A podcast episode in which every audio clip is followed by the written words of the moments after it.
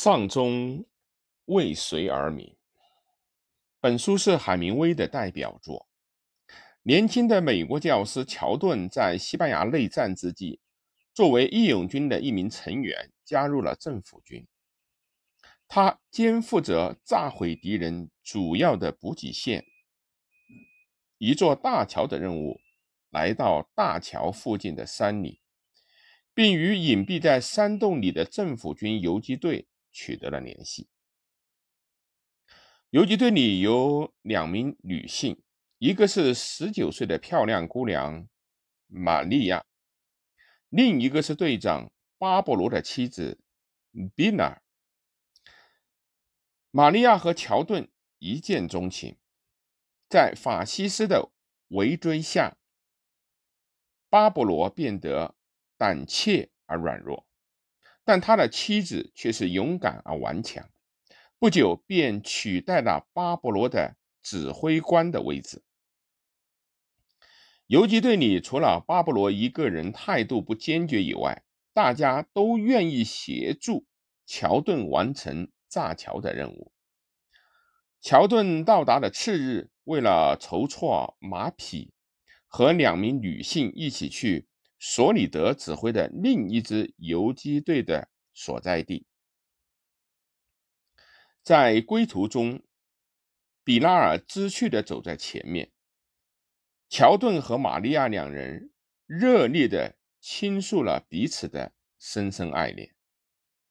当天夜里下起了大雪，索里德一行由于到马以后留下了足迹，遭到了空中。地面的两面夹击，全军覆没。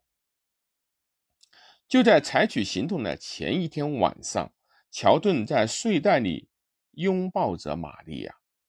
玛利亚希望乔顿了解自己的一切，便把法西斯杀害了他的全家，自己遭到了摧残凌辱的事情，都毫无保留的。告诉了他，比拉尔在黎明时唤醒了二人，马上就要行动时，却发现没有了爆破装置。原来是巴布罗背叛了大家。乔顿和安希尔摩老人一起把剩下的炸药装到了桥上，爆破圆满成功，而安希尔摩被炸片击中。而当场牺牲。